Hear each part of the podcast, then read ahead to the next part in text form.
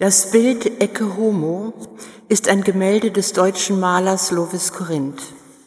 Es entstand als eines seines, seiner letzten Bilder in den Ostertagen 1925 in seinem Rückzugsort in, am Walchensee.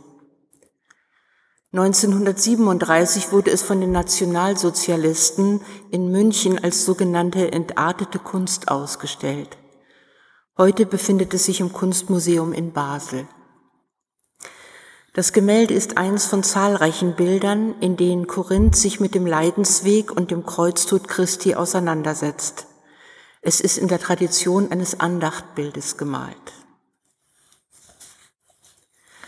Das Bild Ecce Homo, das Korinth kurz vor seinem Tod malte, zeigt Jesus Christus nach vorne geschoben, von dem in grauer, furchteinflößender Rüstung auftretenden Kriegsknecht und Pilatus im weißen Mantel, der mit seiner reinen Farbe seine vermeintliche Unschuld versinnbildlichen soll. Von beiden wird Jesus der Menge vor Augen gestellt.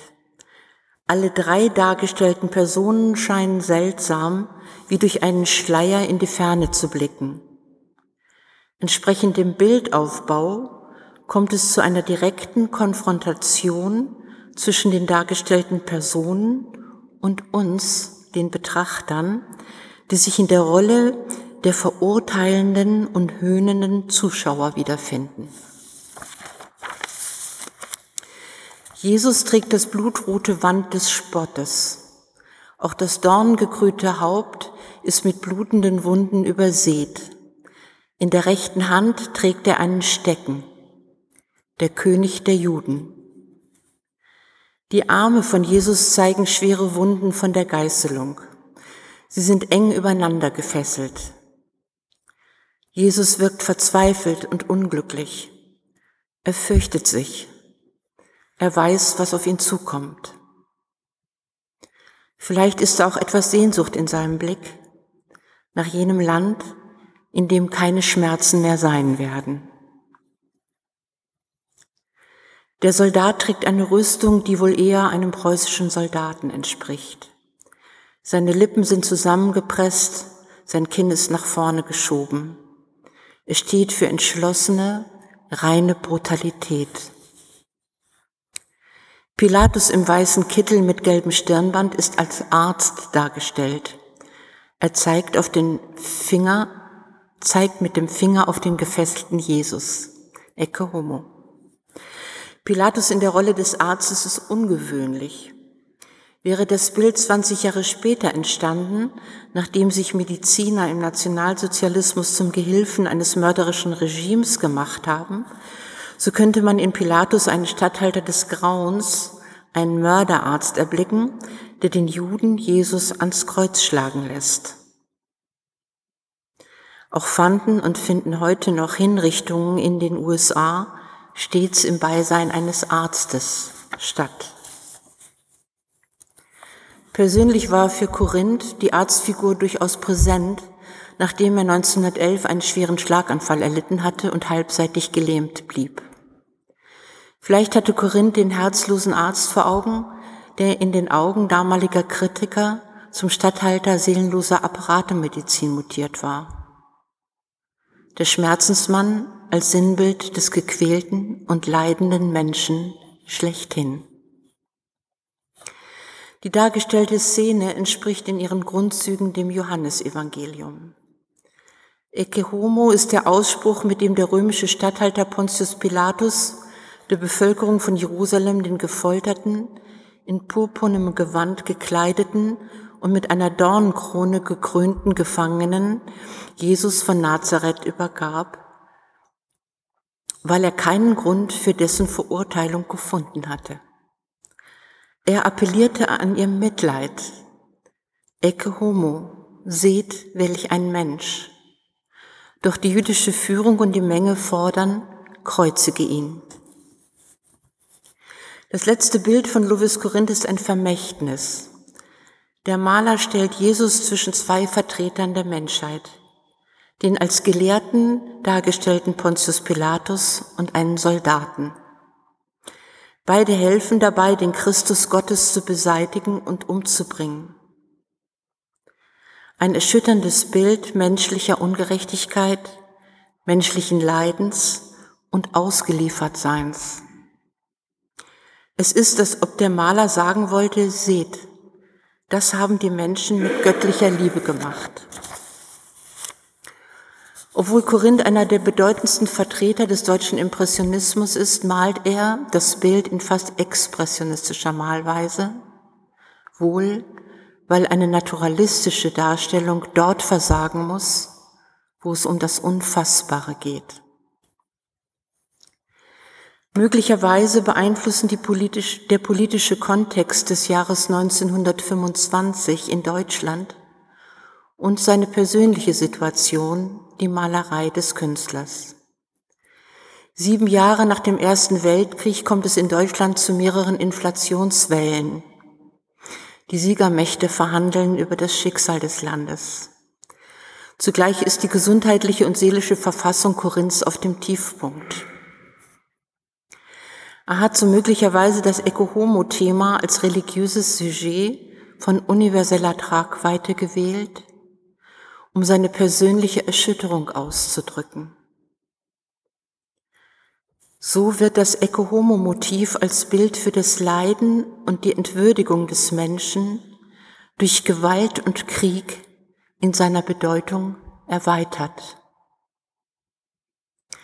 Am Tag, als Korinth den Ecce-Homo vollendet, malt er sich selbst, ein Selbstbildnis als Schmerzensmann, indem er sich direkt mit dem leidenden Christus identifiziert und ihm seine Gesichtszüge gab. Der kroatische Künstler Julije Kniefer, 1924 geboren in Osijek in Kroatien und gestorben 2004 in Paris, hat 1969 dieses Bild fertiggestellt. Es wurde anlässlich einer großen Jubiläumsausstellung im Essener Volkwang Museum im letzten Jahr gezeigt. Kniefer gilt als der bedeutendste Künstler Kroatiens der Nachkriegsjahre, ein Avantgarde-Künstler mit internationalem Renommee. Zu diesem Zeitpunkt in den 60er Jahren wandte er in seinen Werken, meistens großformatige Bilder, überwiegend in Schwarz-Weiß gehalten, bereits reduzierte Formen an und setzte sich mit dem Muster des Meanders immer wieder auseinander. Das Bild, was ich Ihnen heute vorstellen möchte, scheint daher aus der Reihe zu tanzen und ist doch von ihm mit M69 betitelt worden, einem Arbeitstitel. M steht für Meander, die Zahl 69 für das Jahr. In Kniefers Formensprache spielte zunehmend der Meander die endlose bewegliche Linie eine ausschließliche Rolle.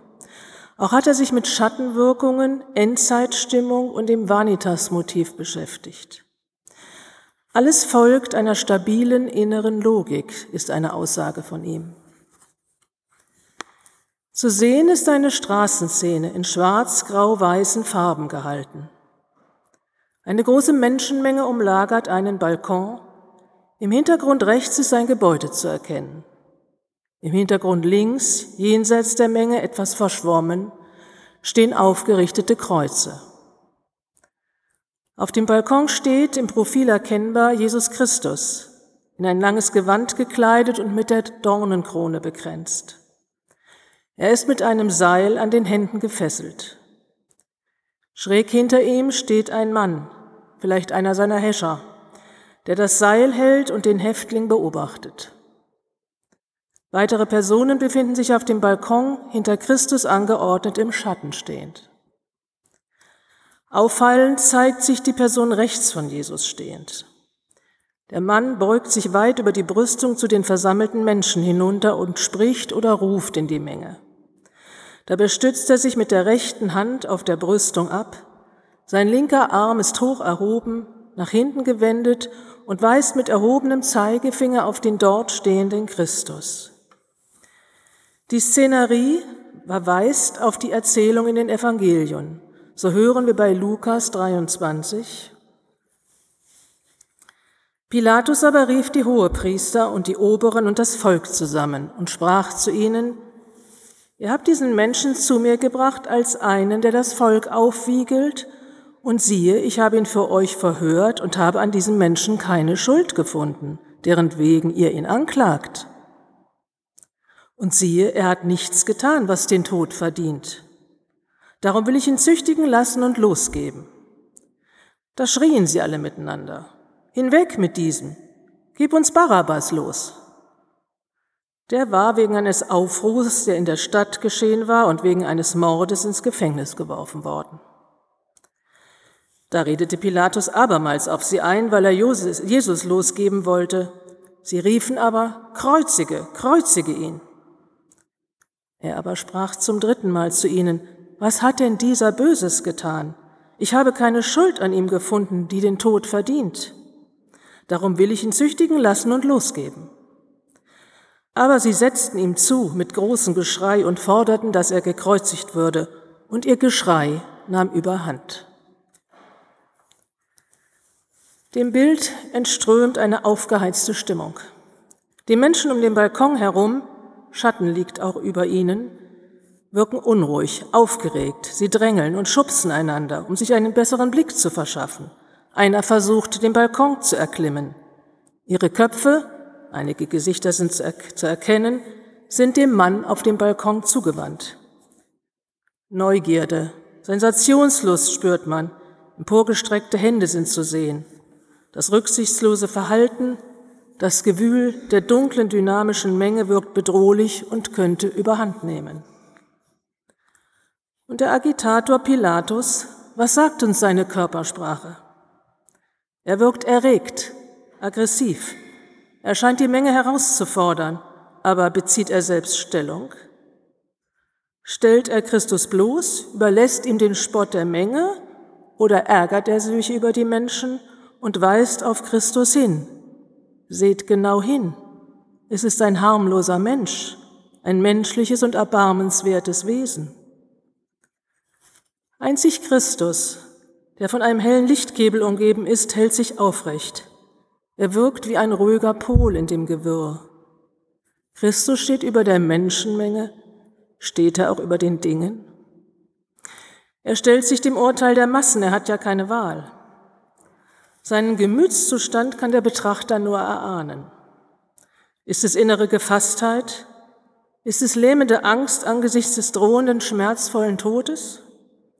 Ist es Erschütterung ob der primitiven Willensäußerung oder aber bereits abgewandt von dieser Welt, das stille Zwiegespräch mit Gott? Formal betrachtet ist eine meandernde Linie auch in diesem Gemälde Kniefas zu erkennen. Ausgehend von dem Mann im Vordergrund, der sich mit dem Oberkörper um der besseren Sicht willen nach links verrenkt, verläuft die Linie über den Oberarm des emporgehobenen Kindes zu der Person, die sich am Balkon hochhangelt. Die Fortsetzung der Linie findet sich im Unterarm des Wärters. Das Seil bildet den Übergang zum gewundenen Oberkörper Pilatus. Schließlich verläuft die Linie diagonal über das Haupt von Jesus weiter bis zum Dachgeschoss des Gebäudes in die Unendlichkeit. Der Bildaufbau ist nahezu perfekt durchdacht worden. Der Künstler gibt mit dieser Darstellung hier meines Erachtens nach eine gnadenlose Beurteilung hinsichtlich der menschlichen Natur ab, die mitleidlos, gedankenlos, vorurteilsbehaftet sich an der Schmach und Schande, dem Zerbrechen des Einzelnen weidet. Die Menschheit, fortwährend unbelehrbar in ihrem unüberlegten, verderblichen Tun, macht auch nicht Halt vor dem Menschen Christus, Gottes Sohn. Dieses grausame Verhalten scheint retrospektiv, gegenwärtig und zukünftig immer wieder in der Menschheitsgeschichte aufzutauchen. Eine unendliche Geschichte, ein Meander der Rücksichtslosigkeit.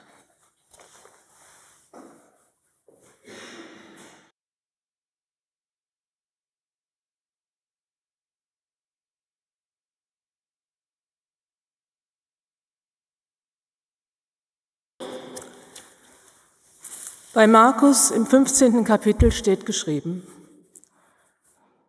und sie führten ihn hinaus, dass sie ihn kreuzigten, und zwangen einen, der vorüberging, Simon von Kyrene, der vom Feld kam, den Vater des Alexander und des Rufus, dass er ihm das Kreuz trage.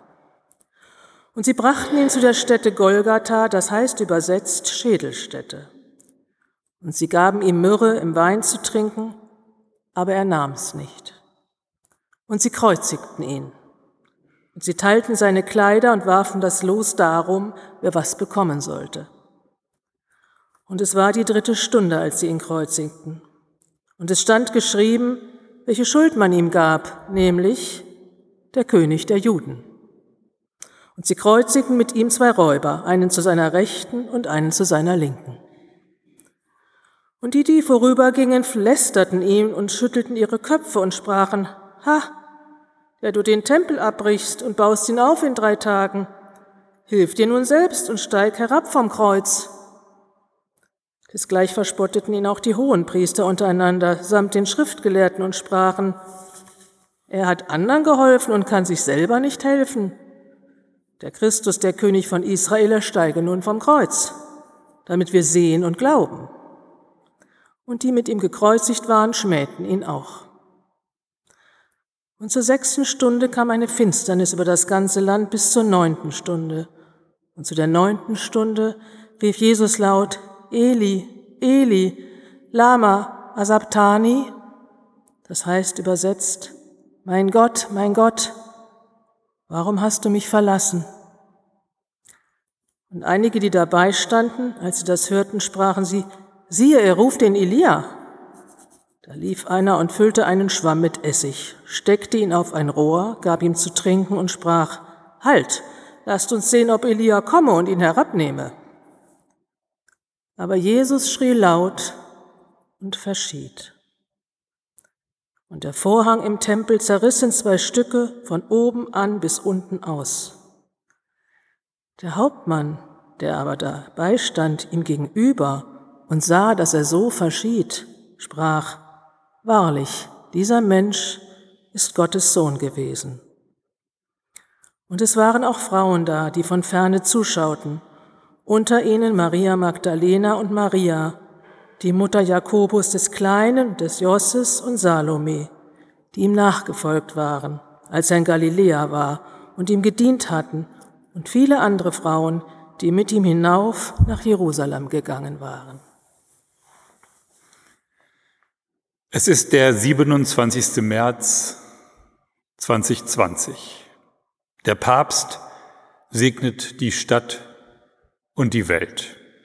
Die Bilder von diesem Papstsegen in Rom gehen um die Welt und immer wieder zeigen die Kameras das Profil eines Christus. Es scheint, als ob er weint, aber das kann nicht sein. Es ist ein Kruzifix, ein Gesicht aus Holz. Urbi et Orbi, Segen für die Stadt Rom und den ganzen Erdkreis.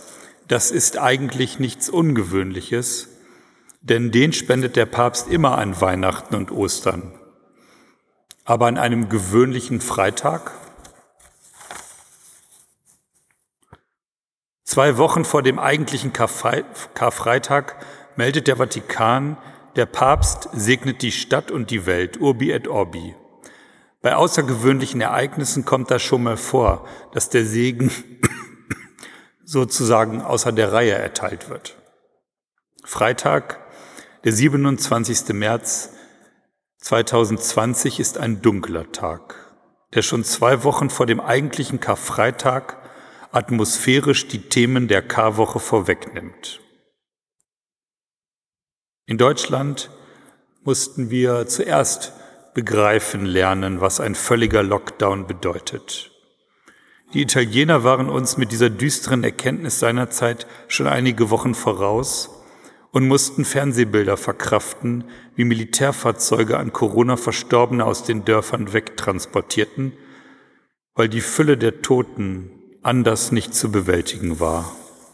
Eine klamme und eigenartige Weltuntergangsstimmung lag in der Luft, draußen auf den Straßen und Plätzen, drinnen in unzähligen Wohnzimmern. Abends um 18 Uhr geht eine einsame Gestalt in Weiß allein und ohne Schirm über den menschenleeren Petersplatz. Der Himmel hat alle Schleusen geöffnet und in den Pfützen auf dem Petersplatz spiegeln sich unzählige Lampen. Schritt für Schritt geht er, und obwohl er ohne Gepäck geht, wirkt er beladen, beladen mit den Sorgen der Menschheit. Sein Ziel, ein altes römisches Pestkreuz aus der Kirche San Marcello al Corso, das jetzt am, zum, am Eingang der, zur Peterskirche angebracht war und das er einige Tage zuvor schon einmal in seiner Not aufgesucht hatte. Eindrucksvoll schafften es die Kameras immer wieder das Gesicht des Gekreuzigten ins Bild zu setzen. Auf diesen Christus am Kreuz sollte die Welt an diesem Abend schauen. Er war da, mitten in der Leere. Von seiner Dornenkrone tropfte ihm das Wasser auf die Nase, Wangen, Kinn und Brust. Es hätten auch Schweiß, Tränen und Blut sein können. Ecce homo, schaut hin, was für ein Mensch, was für ein Gott, was für ein Segen. Gott ist in Leid und Unglück an unserer Seite, wie groß die Not auch immer sein mag. Corona scheint Vergangenheit, die Pest erst recht. Andere Nöte kommen und werden kommen, aber schau hin, Mensch, Schau auf diesen Christus am Kreuz. Er ist da, er hält mit dir aus, er hilft dir hindurch, denn es bleibt nicht bei Kreuz, Leid und Tod. In drei Tagen ist Ostern, leeres Grab, ungläubiges Erstaunen, helles Osterlachen, Gott sei Dank. Was für ein Segen, was für eine Hoffnung.